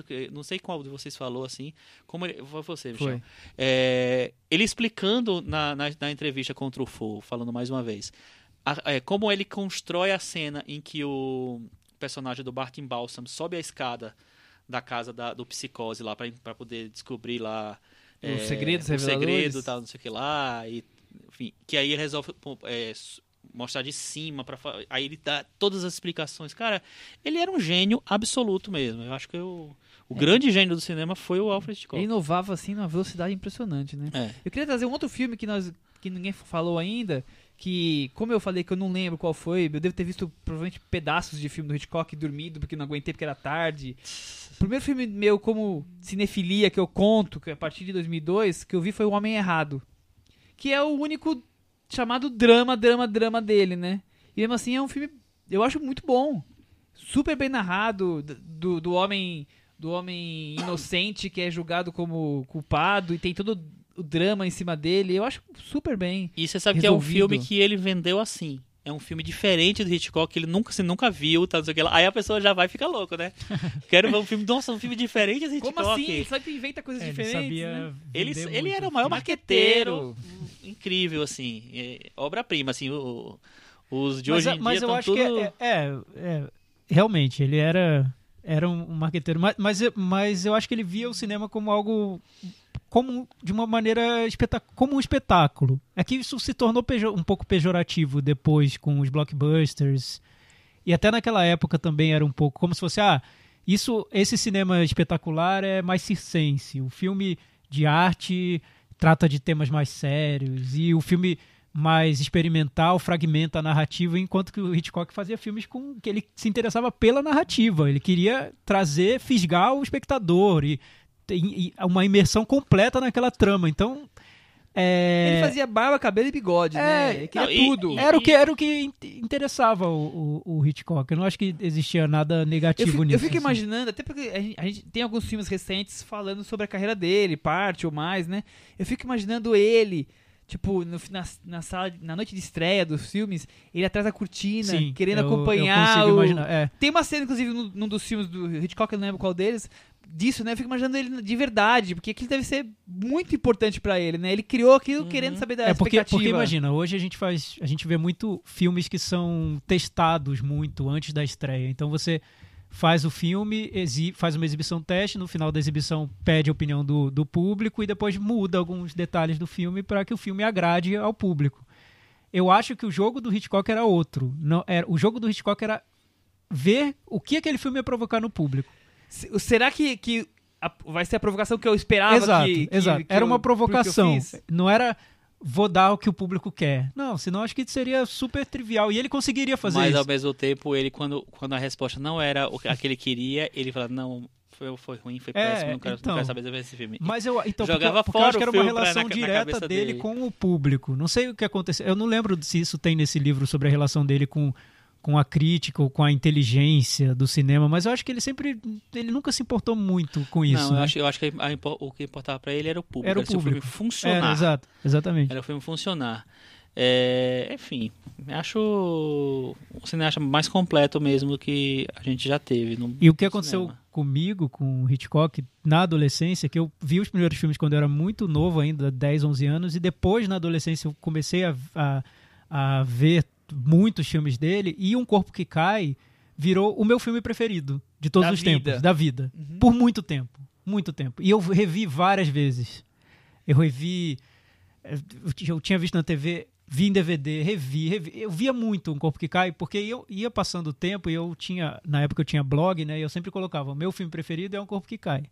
Aí eu, de quando em quando, eu revia pra saber se realmente conti- continuava sendo o meu filme Depois de preferido. tantas referências e filmes. E continuava, e continuava, e continuava, até que eu parei de ver e pronto, é meu filme preferido, Um Corpo que Cai. Ah, você sempre, desistiu sempre que me já de- perguntam qual é o seu filme preferido, é Um Corpo que Cai. É muito difícil essa pergunta pra quem vê muito filme e gosta muito de cinema, porque tem vários, né? É, é filmes que eu diria. E que você vai se apaixonando pelo exato. filme de novo. Mas e O Corpo tal. que Cai, pelo menos a minha adolescência toda, na minha adolescência toda, foi o meu filme preferido. Sim, o número um foi O Corpo que Eu Cai. acho que a gente pode fazer um dia um programa só sobre Meu filme favorito. meu filme favorito. Aí você fala, na adolescência era tal, agora é tal. A gente pode fazer uma brincadeira A com minha na essa. infância era os Goonies. É muito guarda, difícil. guarda, guarda pra essa É muito difícil dizer isso. Eu acho, é. que eu, acho que eu sempre disse Um Corpo que Cai porque é um filme que eu acho que é uma obra-prima. É maravilhoso. Sempre que eu vejo traz algo Mas diferente. também é um escudo pra você. É, e também é o filme que eu. Ah, quer, quer saber qual é o meu preferido? É Um Corpo que Cai. Beleza, não vou ficar aqui É. pensando em 100 outras opções que eu tenho aqui tenho, dizer. eu tenho certeza que se a gente fizesse aqui os três, um dia sentasse, fizesse um ranking pra tentar escolher os 10 melhores que fosse a média dos três, que o Corpo Cair ia ganhar. Do Hitchcock? É, não, de todos os De filmes. todos? Assim. Então, sentasse nos três e fala assim, ó, Acho quais que não, são... hein? Eu acho que não, Michel. Você não é? Não? Não.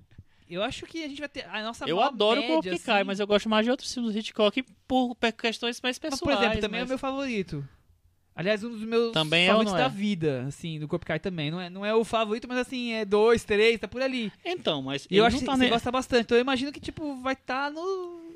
nas cabeças dos melhores filmes de todos os tempos da varanda. São só três pessoas pra fazer essa lista, Michel. Logo, duas colocando em primeiro e segundo já tem uma chance maior. Então, mas É que o Michel, 10 o Michel só, vida, só, só que só para explicar para os é nossos ouvintes que isso o é Michel tem um raciocínio Eu, sou, matemático. eu, sou, eu tenho plano Ele, Excel ele pra vai, tudo. ele vai pedir top 10 da vida de cada um, jogar no Excel e o resultado vai ser o corpo que cai. É isso, né? É isso que eu pensei. É isso. É isso Pronto. que eu pensei. Aí. Mesmo que eu não vote Mesmo no que o Chico Cai. Não, Mesmo que o Chico dê nota zero pro corpo que cai, tem uma questão Eu- matemática que vai jogar o que cai eu achava que, que era um dos top 10 do Chico também. Eu, O Chico, ele gosta de um corpo que cai. Eu assim, adoro o Corpo que Cai. foi Ah. um palpite. Mas assim, mas não dá, né? Não, não dá pra não gostar do Corpo que Cai, né? Agora, é, você não acha que é um, um filme, dentro do, do, do, do cinema do Hitchcock, um pouco mais desafiador para o Total. espectador? Porque, Nossa, Total, é extremamente porque desafiador. o- o- geralmente Mas os filmes são muito tempo, pop. Sim, exato. Ele não é não é tão pop. pop. Ele não é tão pop. Até porque você assiste o filme e você fica ligado, tem aquela coisa de suspense. Aí você fala, vai acabar agora, né? Tem aquela cena maravilhosa do efeito vértigo que ele criou tudo mais. Você fala, vai acabar agora. Tá na metade. O filme muda completamente. É, vai- ele muda muito, É. né? Muda pra outro lado, o lado mais psicanalítico que você falou, quer dizer, são dois filmes dentro de um e os dois filmes se complementam perfeitamente. Então aí que é, que é maravilhoso. É. Um dia a gente faz uma edição Ah, do Corpo que vamos. Cai, mas o, o que eu acho é que ele leva essa relação com o público ao limite. É assim, Aham. vamos ver até onde vai, o, o que eu consigo fazer né, com essa relação. Uhum. Não sei se ele voltou a experimentar dessa maneira depois, eu não lembro. Por exemplo, Os Pássaros é um filme muito mais acessível. Eu acho maravilhoso. Eu acho também. Eu, é, é, não sei, porque eu vi os passos eu vi tantas vezes. mas eu, toda vez que passava na televisão eu vi. Eu, eu, eu não passei, não falei aqui, mas eu vi muitas vezes os passos na televisão. Depois eu vi, eu, eu assim, ah, gente, mas esses efeitos já caem de. Criança, né? Esses efeitos não dá, né? Muito, muito ruim, tá? Não sei o que lá. E aí depois você vai se envolvendo com, com cinema, com filme, tendo mais coisa, e os efeitos ficam maravilhosos. Chico você acha vi, incrível. Chico, eu vi esse filme numa época em que eu tava vendo muito filme de terror e eu fiquei super assustado com esse filme. É. Funcionou perfeitamente. O- Isso, isso me impressionava nos filmes do, do Hitchcock, porque quando eu comecei a ver muito filme, eu queria ver muito filme antigo pra se fosse correr atrás do Eu que quero até perdido. hoje, Eu quero eu ver quero tudo. hoje. É, eu quero ver todos, assim. Vamos lá, vamos ver filme mudo e tal. Enfim, é... e aí eu fui ver todos eles, a maioria me parecia assim, que eu tava estudando um filme, assim. Ah, vou ver, tudo bem. Eu entendia que eram filmes muito bons, entendia todas as qualidades deles, mas algo me distanciava desses filmes. Hitchcock não. Parecia que tinham sido feitos naquela época, assim. O- os pássaros eu achei assustador, me envolvi no, com o filme. Não, Um Corpo que Cai, eu via. é- Era como se fosse um, um disco de uma banda que eu gostava muito e que eu ficava ouvindo, ouvindo, ouvindo. O Corpo que Cai eu vi várias vezes. Era cansa, né? cena a cena, assim. Era, não, eu acho que ele consi- Os- consegue até hoje envolver o. Os o pássaros, público, né? aparece um pássaro naquele playground, assim, das crianças. Um pássaro, você já fica morrendo de medo. O que vai acontecer? Eu vi Janela Indiscreta recentemente no cinema e no final da sessão, assim. Não tem nem o que discutir, não tem nem como, o que questionar. É uma obra-prima ou não? Não é uma obra-prima, tá claro, assim. Não vamos- tá óbvio. não né? vamos não tem nem o que, o que dizer. Não, Janela Discreta, por exemplo, é um filme que é, você assiste no cinema, eu assisto no cinema, por exemplo, esse filme dá vontade de aplaudir. Porque, é, nossa, é um negócio tão maravilhoso. O golpe que cai é outro, dá vontade de aplaudir. É tem- assim, é. E às vezes é, dá, dá vontade de aplaudir no meio da cena, assim. é tipo, nós estamos babando mesmo pelo que o cara fez, né? Não, mas é Que- incrível. É um, é um filme gravado por uma janela. E é Não, mas é- fabuloso. o- não, mas o, o Janela Discreta, eu acho que ele, ele leva a, a, a metalinguagem a, a, É, a- sim, a- a é tantos muito- é níveis. muito Porque impressionante. assim, o tempo inteiro você tá enquadrado, o tempo inteiro você tem uma tela, o E tempo como inteiro ele constrói um o prédio recorte, da frente, sabe? encenando cada É. situação de vida de cada janela isso, e, E a questão, e- e a- e questão de ser, intercalando aqui. ser vizinho e da curiosidade. e também a questão de, tipo, você ah, tá vendo coisas que você nem sabe se é é verdade ou se é não. É dizer, o voyeurismo, é assim. muita coisa É, envolvida. e o personagem do James Stewart, aliás, o James Stewart pra mim é, é o meu segundo ator favorito. Não, o primeiro, meu primeiro ator favorito. O segundo é o Cary Grant, que também é ator do Hitchcock. É, e ele tá. O, perso- o personagem é genial. O personagem é um fotógrafo, ou seja, já é mais metalinguagem de novo. É, que tá é, Na cadeira de rodas, com a não pode se, me- se- se- se mexer, fica preso naquela situação. Cara, é muito maravilhoso, tudo é muito maravilhoso. A Grace Não, Kelly tá incrível E- e- naquele Chico, filme. acho que nesse filme você nota muito o, o humor do Hitchcock, do diretor Hitchcock. Imagina, você Exatamente. criar um personagem que, não, que tá sentado e não pode se mexer. É. É, é demais, né, no É filme. demais, Você- é demais. é a E- própria condição do espectador do filme. E, dar ritmo pra isso, né? Sim. É. Quer dizer, ele vai ficar, ele vai ficar o dia inteiro numa janela, olhando as coisas e vai dar ritmo, vai criar uma É. E você não história. vai- poder, e não poder fazer nada com aquela situação que acontece diante de você. Janela Indiscreta é um filme que eu assisto todas as vezes, assim, to- eu eu vi umas 10 vezes, sei lá, e todas as vezes eu saio encantado com o filme. Eu penso assim, poxa, deixa eu ver Janela Discreta, vamos, vamos lá. Eu acho que é um Aí, filme. Puta, é, maravilhoso. eu, eu acho que é um filme perfeito. assim. Eu acho é o perfeito Sgt. Pepper do, do Hitchcock. Porque eu acho que tem discos melhores dos Beatles que o Sgt. Pepper. Mas Sgt. Pepper é aquele exemplo do disco perfeito, assim, que você É. ouve do início ao fim. Começo, tá meio fim, perfeito. se é encaixa. é. É. Muito bom. Vamos pro top Muito 5 bom. então? Vamos fazer um top 5 Top do five. Hitchcock, já que a gente Vamos. não gosta de top 5? É, a gente não gosta muito, a gente faz um esforço aqui. Como é que vai ser? Cada um faz os faz os cinco separados ou vai Ah, cinco? com- Sei lá como é que vai cinco, ser. cinco, 555. Melhor, bom, né? então A vamos gente lá. já falou tanto aí, Tá, a gente então pode. Eu vou começar então pra, pra vocês não falarem que eu nunca começo. Aí, Eu- Michel. de vez em quando eu dou, eu dou uma colher de chá pra vocês. O meu quinto colocado é Os Pássaros. Acho que a gente já falou bastante do filme, não vou ir muito além. São, os cinco primeiros colocados são cinco obras-primas pra mim, tá? Eu, po- eu Então, posso fazer 30? Você, você, por favor, Tem menções honrosas? Menções honrosas, não, né? Não. vai. Tá. Quinto, Os Pássaros. Tiago. Ah, é um, um pra cada quinto. Não, cinco de uma vez? Tá vai bom, rolar- então vamos lá. Tá. Quarto colocado. É um pouco.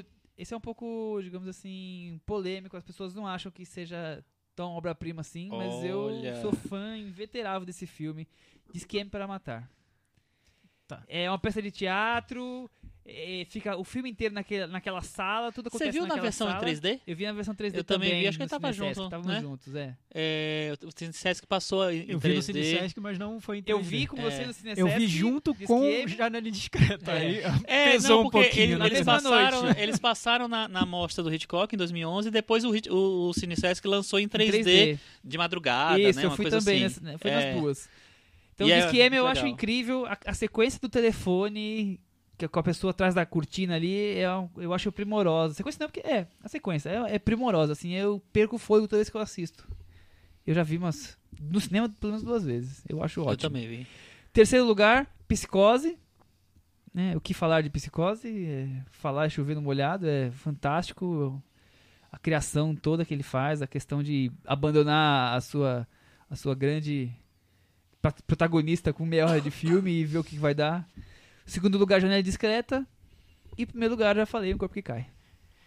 Muito parecida com a minha lista, Michel. É só o Disque M que tá É, aqui, né? que, que é o intruso aí, de certeza. Então, é, o meu intruso é o quinto lugar, que é Festim Diabólico, pelos motivos que eu falei. Foi um filme que marcou muito minha adolescência, quase infância. Eu vejo quase filmes da infância, Festim Diabólico tá lá, porque eu lembro bom. muito, eu associo muito a essa época. E eu ainda acho um filme muito acessível, assim. Eu acho, Não, eu total. entendi totalmente naquela época Total. e consegui ver o que o filme tinha de, de especial. Você sabe que esses dias eu assisti um filme que é, conta a mesma história do, do, Ah, do coisa eu que sei chama que eu- Estranha Compulsão. Sim. Que é com Anth- Anthony Perkins, não, é com Anthony Perkins mesmo. E o Orson Welles faz o advogado dos caras. Ele já conta de um outro, de um outro prisma mais pra Ah, frente e tal. curioso. Mesma história. Quarto lugar, é, Intriga Internacional, que eu acho também obra-prima. Me eu fiquei. Eu vi- Quando eu vi o filme pela primeira vez, eu, eu abri a boca no início e só fechei quando terminou. e é um filme bem longo. Maravilhoso. São e é cenas pop. impressionantes. É. um filme de aventura do Hitchcock, né? Uhum. É, Enfim. é, di- Dizem que, que o, o, o filme que criou o blockbuster o- foi Foi o Tubarão? Tubarão. mas eu acho que o que criou o espírito do blockbuster foi Intriga Internacional. eu acho que se O- todo blockbuster fosse o assim, é, meu Deus. é blockbuster na forma de lançar, né? Exato. Internacional Comercialmente, na- né? na- É. como estrutura de filme. Não, se todo blockbuster fosse assim, Se todo filme da Marvel fosse como Intriga Internacional, nossa, eu veria Não, de se joelhos. todos os filmes da DC fossem como Intriga Internacional. Você sabe que eu não sou muito fã de Intriga Internacional? Eu já vi duas vezes. Nossa, três eu vezes, acho assim, eu uma obra-prima. E eu fa- falo assim, eu vou ver de novo, porque acho que agora eu vou me tocar, né? Nossa, E a cena do avião é algo de gênio. Intriga Internacional é aquele filme que eu vejo pra. Eu vou na livraria Cultura, vejo o, ele pra vender. Eu já tenho o DVD, tem Blu-ray e eu quero comprar de novo. De tão bom que eu gosto desse filme. Muito bom. É, terceiro lugar, Janela Indiscreta. Maravilhoso. Segundo, olha só o que eu, que eu fiz aqui, que eu só percebi agora. Eu coloquei Psicose antes de Janela Indiscreta. Agora, Pode isso, Arnaldo. Conversando com vocês, eu não sei. Eu não sei. Psicose tem. tá- tá, enfim, são dois filmes que eu adoro, dois filmes perfeitos do, do Hitchcock, mas em primeiro lugar, Um Corpo que Cai. A gente vai fazer uma edição especial um dia. Um dia, um dia tá guardada essa, essa... Filmes do coração. Exatamente. É, a minha lista é um pouco diferente da de vocês, porque eu não vou colocar, apesar de eu amar profundamente Os Pássaros de Psicose, eu não vou colocar. E outro que o filme que é, um, é mais bobo, mas eu adoro também, toda vez que eu vejo, é Ladrão de Casaca. Ah, acho bom. um delicioso esse filme. acho Sabe muito outro que a bom. gente não comentou que eu acho muito bom, que é, o, que é a comédia de humor negro dele. O Terceiro Tiro. O Terceiro Tiro. Puta, é muito Maravilhoso. bom mesmo. É muito, Muito bom. bom. É incrível. Então, meu quinto lugar é um dos fi- filmes dos anos 40 dele ainda, que é A Sombra de uma Dúvida. Ah, eu que eu adoro esse acho um filme. maravilhoso. E é um dos preferidos impecável.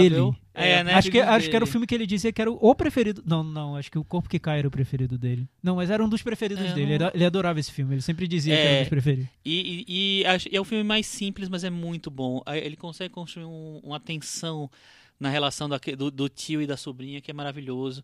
O Joseph Cotten tá incrível. E a menina, que é a Te- Teresa Wright, que era uma revelaçãozinha da época, assim, tá maravilhosa também o filme. Acho impecável o filme, impecável mesmo. É, meu quarto lugar é outra surpresinha, que é Interlúdio, que eu acho uma obra-prima eu também. adoro Interlúdio. É maravilhoso, cara. E, e tem, a- pra mim, a melhor atriz de todos os tempos, que é a Ingrid Bergman. E o melhor ator de todos os tempos, número 2, que é o Cary Grant. Então, pra que que eu vou querer mais? Assim, o filme é é, maravilhoso. Nossa, O número 3 seria Tom Hanks. assim. Tem aquela... Não. Que Eu tem fiquei aquela... Tony Ramos. Interlúdio. Eu fiquei Não, arrepiado. e, e quando eu revi no cinema, no- É, na então, no mostra... cinema, puta que impressionante. Tem a cena da chave, que é a cena mais coisa... Mas a, a cena da escada Puta, é, é a da chave, É a né? da chave, é a é, puta, é maravilhoso. Nossa. É, Eu terceiro... olhava e falava assim, não é possível que vai acontecer isso, não é possível. E vai acontecer. Você fala, Não, é incrível. Impressionante. Eu, eu, eu fico. Terceiro lugar, Um Corpo que Cai. Que eu adoro, mas é porque tem outros filmes. Terceiro, ah. Terceiro, terceiro lugar, Um Chico. Corpo que Cai. Acho, acho também impecável, mas enfim. Meu segundo lugar é Intriga Internacional. É um filme que eu amo e durante muito tempo foi meu filme favorito do Hitchcock, porque. Pra mim é um filme perfeito. Um filme completamente perfeito. E tem o Cary Grant, né, gente? Fazer o quê? É, E meu primeiro lugar, Janela Indiscreta É. que eu acho que assumiu essa posição no- já faz alguns anos por causa dessa coisa do cinema. Eu, é um, para mim é uma homenagem ao cinema que ele faz, assim, e é a melhor homenagem possível que alguém poderia fazer ao cinema. Eu acho um filme impecável, um filme de- com, com muito humor, com E eu, muita... eu acho engraçado, Chico, que sempre que falam que, que um filme é uma homenagem ao cinema, eu já penso em algo derramado. Eu já Aham. penso em algo tipo Cinema Paradiso, sabe? Aham, cinema. Sim, sim. E nesse, eu acho que tem um- uma acidez, um humor ali na, na forma como ele trata o cinema, prendendo Sim. aquele personagem, deixando ele imóvel e Não, jogando com o olhar do espectador que vai muito além de uma homenagem melosa, Melosa. e sentimental ao cinema, né? E eu acho que ele funciona em todos os níveis. Funciona como essa coisa da homenagem ao cinema, funciona como linguagem, funciona como humor. Eu acho que todos os atores são incríveis. A é, Thelma Ritter, que faz a empregada do. Ah, cara, é incrível, merecia cinco Oscars só por esse papel. É, o James Stewart. A Grace Kelly, eu acho ela iluminada nesse filme. Eu acho ela, ela nunca foi uma grande atriz, mas nesse filme, pra mim, ela tá. Assim, uma explosão. É, e é um filme que eu acho perfeito, absolutamente perfeito. E, Chico, refresque minha memória. Janela Indiscreta ganhou Oscar de melhor filme e direção. Não ganhou nada. Ele- mas ele concorreu a melhor diretor. Oscar, já tá resolvendo. Ele concorreu a melhor diretor por Janela Discreta por Corpo que Cai também. Sei. Mas não, Mas não, nada. não era o momento dele, né? não era. Não era o momento Não, não dele. teve a campanha de marketing na época. É. Agora, uma pergunta. Tem algum filme que vocês não gostam? Qual é o pior filme do Hitchcock pra vocês? Hum. Ou, ou o pior dele não chega a ser pior, é só o que você menos Ah, gosta? Eu acho que tem todos são interessantes. Tem um filme mudo dele que eu vi que eu achei bem ruim. Deixa eu lembrar aqui, deixa eu ver se eu acho aqui na lista. Por Eu não exemplo, fiz essa pesquisa. Eu, Michel. eu não gosto de trama macabra. macabra. Ah, eu acho- eu é acho fraco. eu acho menor. Mas fraco, eu não acho É. péssimo, eu acho menor, mas, horroroso. mas, mas é, Eu veria de novo tranquilamente. num- num- você, você entendendo ele como um filme de um- já, já de um Fim de, de- carreira. depois- não de fim de carreira, né? Porque o Hitchcock, ele, enfim. É, mas assim, de, uma, de um momento mais menor da carreira, eu acho que ele passa numa boa. O Frenesi, por exemplo, eu adoro. Acho muito bom. É, frenesi, eu acho. É, e a volta dele pra Inglaterra, né? Sim. O, o Topázio eu acho interessante, mas não acho tão bom assim. Tem uns filmes mudos dele que são fracos. Tem Tá, um, um chamado carreira. Juno and the Paycock, que é fraco. É, tem um. acho que é Downhill. Eu não lembro direito. É, que eu não gostei, não gosto muito não. E tem uns filmes dele dos anos 30, os filmes ingleses, que são bons e que eles não são tão famosos. É, o Assassinato é muito bom. O, a primeira versão do Homem que Sabia Demais é boa. Eu, engraçado que o Uma que Sabia Demais não é um filme que eu gosto tanto. O, Eu o- também não É, gosto o então, americano. eu, eu não, não gosto tanto, mas eu gosto do filme. Eu acho que ele. Mas não dá pra é, gostar, é, né? Pois é, eu acho que tem. É que o, o, o clímax, o grande finale é incrível, É, mas eu acho que é até ótimo. chegar lá não me interessa Não, mas eu, muito. mas eu ainda acho que to- ele tem esse, esse traquejo com a narrativa que eu não sei, eu não consigo reclamar do filme. Eu, É, eu entendo que é, que é um filme menor comparado com, com outros que ele fez, enfim. Mas eu não consigo reclamar do filme. Não, não dá pra reclamar, realmente. Mas enfim, é, tem outro filme que eu gosto muito dele, os anos 40, que é Sabotador. Ah, sim. É um filme leve, é nessa pegada de, de intriga internacional, um pouco, um pouco menos, talvez. Outro filme que não é tão bombado dele, mas eu gosto muito, é Um Barco em Nove, Desti- Nove Destinos. Ah, é bem legal, Esse, É, esse que é, tem é a curioso. Tallulah Bankhead. Enfim, Hitchcock, né, gente? Eu acho que todos valem muito a pena. Tudo que ele fez. É isso aí. Ninguém é... botou Pacto Sinistro né, nos top 5, né? É um Não. filme que eu gosto muito e eu vi na, na Globo também. Pois é. A, o, o- a fada do VHS trouxe pra mim Grande Eu fiquei fada muito do VHS. grato nesse dia. Obrigado, fada!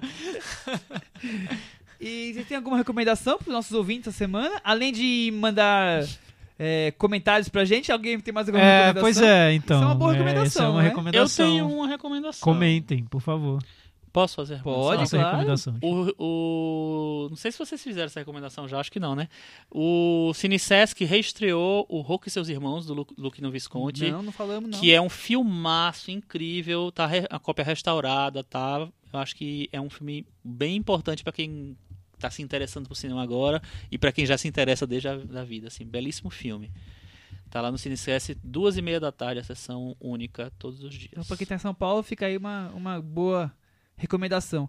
Eu vou recomendar, sabe o seguinte? Gente, assistam os filmes do Hitchcock. Passa no Netflix, passa no Now. É fácil, tem DVD. Telecine Cult, DVD. passa toda hora. É. Sei lá se a TV passa DVD não. Blu-ray. Blu-ray, ainda tô na época DVD, eu não vejo nem. DVD mais, nem Blu- Blu-ray. VHS, mais. né, É. É, VHS. Se você é jovem e nunca Laserdisc. viu o filme dele, assistam porque ele tem algo diferente que vale a pena. E Não, muito e é o melhor que quase é tudo o que tá ci- passando. aí. Exatamente. E é o cineasta pra você começar a se interessar mesmo. É ele aí. Então, obrigado quem ouviu até aqui e até semana que vem. Tchau. Tchau. Tchau.